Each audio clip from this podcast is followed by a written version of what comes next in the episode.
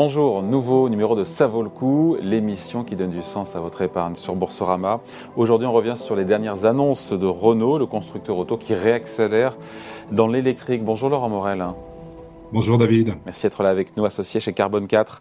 Euh, beaucoup d'annonces de la part de Renault, la création de plusieurs filiales. Renault qui nous dit vouloir se positionner sur les nouvelles chaînes de valeur euh, de l'automobile, la voiture électrique, euh, les softwares, les nouvelles mobilités, l'économie circulaire. Est-ce qu'on peut dire que ça prouve que Renault vraiment là se transforme?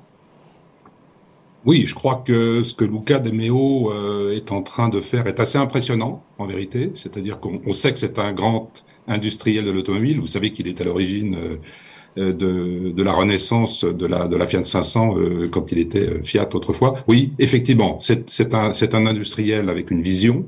Et c'est cette vision qu'il a essayé d'expliquer le, le 8 novembre dernier. Alors c'est pas une surprise puisqu'en fait, il avait déjà annoncé depuis longtemps les intentions euh, qu'il a, a décrites plus en détail le 8 novembre dernier. Alors il est vrai que c'est un petit peu compliqué pour l'investisseur de comprendre parce qu'on nous dit beaucoup de choses à la fois. On nous parle de, on nous parle de Mobilize, euh, donc de services et de financement, on nous parle d'électrique, on nous parle de thermique, on nous parle d'électronique. Voilà, donc je crois que pour l'investisseur, euh, c'est peut-être un petit peu compliqué à décrypter et c'est peut-être de ça qu'il faut qu'on parle ce matin.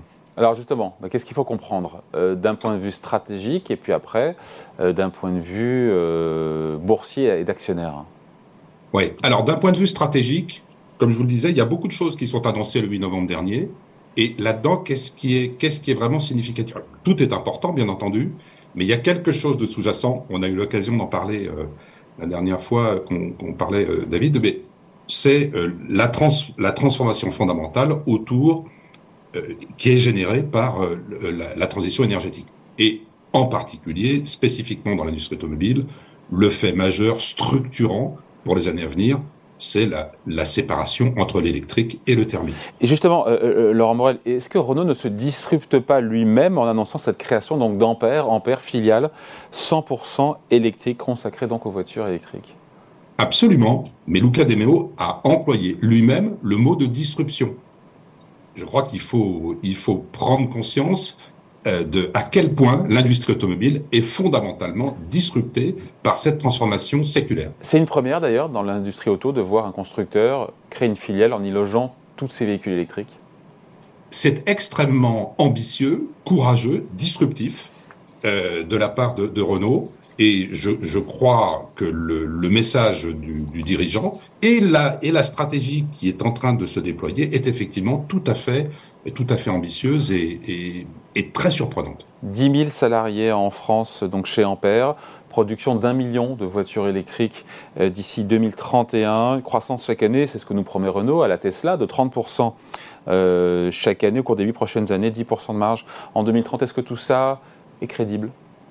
Oui, parce que non seulement ce, ce qu'annonce Luca De Meo le 8 novembre dernier, c'est la traduction en grands chiffres, en ambition, de choses qui sont déjà en cours de mise en place dans le groupe Renault. Il faut savoir que il l'a déjà annoncé et, ça a déjà été mis en place dans le groupe Renault. Les usines spécialisées dans le véhicule électrique ont été déterminées, les sites de production, les chaînes de valeur ont été identifiées, d'une part pour l'électrique, d'autre part pour le thermique.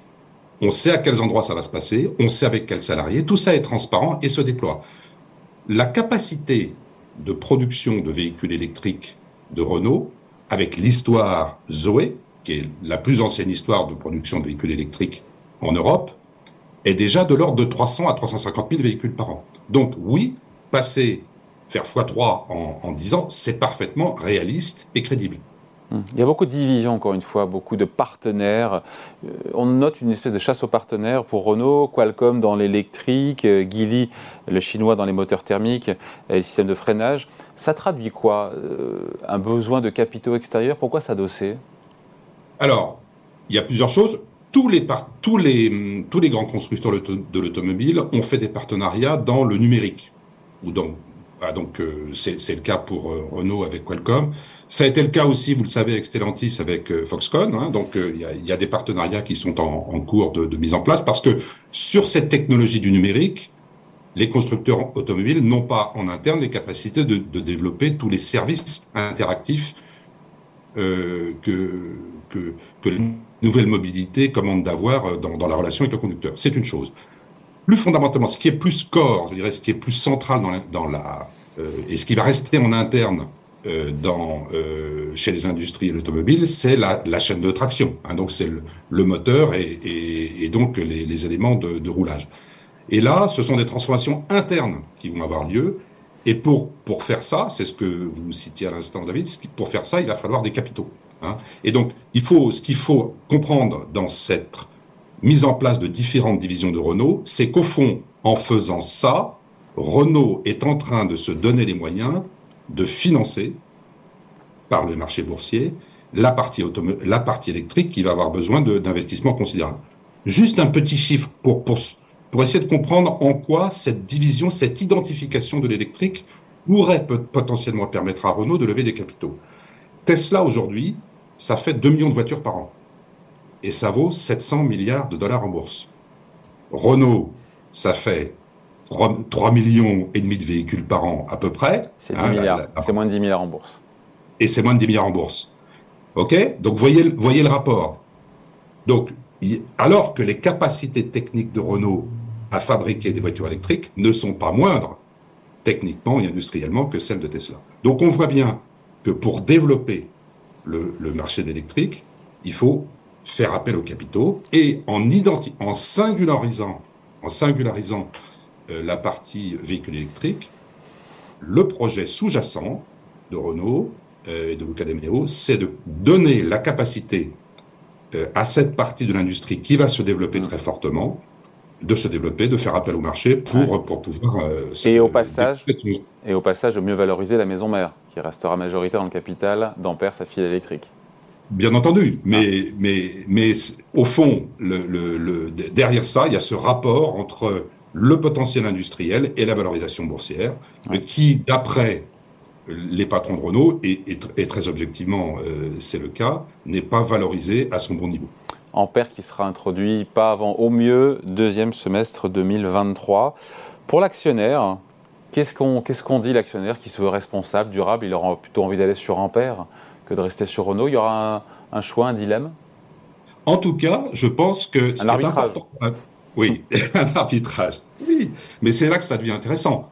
Euh, pour l'investisseur, c'est en tout cas ce qui est important, c'est de décrypter, c'est d'essayer de comprendre euh, au travers de, de ces annonces euh, stratégiques en quoi cette révolution fondamentale énergétique, cette transition énergétique dont on parle tant, en quoi elle a des impacts sur les stratégies des entreprises et donc sur la prospective, sur la prospective et donc euh, sur l'allocation du capital dans les secteurs mmh. qui ont une chance euh, de mieux performer. Euh, on a plutôt envie d'aller sur, sur Ampère. Ampère, c'est l'avenir, c'est la voiture électrique, c'est green. Voilà, Laurent, non?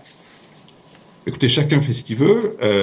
mais en tout cas, ce qui est important, c'est de comprendre. Nous, chez Carbon for Finance, ce qu'on essaye de faire justement, c'est secteur par secteur, d'essayer de décrypter et de dire, au fond, aux gens, aux investisseurs, aux asset managers, à l'ensemble de la communauté financière. Cette transition énergétique, elle a des conséquences considérables euh, sur les transformations industrielles et donc sur la valorisation potentielle des actifs. À vous de choisir, mais évidemment, euh, on a évidemment plus envie aujourd'hui, et puis on n'est pas les seuls, mais d'investir sur les mobilités décarbonées. Donc effectivement, mais on le sait, c'est la mobilité électrique qui est en train de prendre le pas globalement euh, euh, dans le monde de la mobilité. Merci beaucoup. Explication signée Laurent Morel, associé chez Carbone 4. Merci Laurent. Merci David. Allez, ça vaut le coup revient évidemment la semaine prochaine sur Boursorama.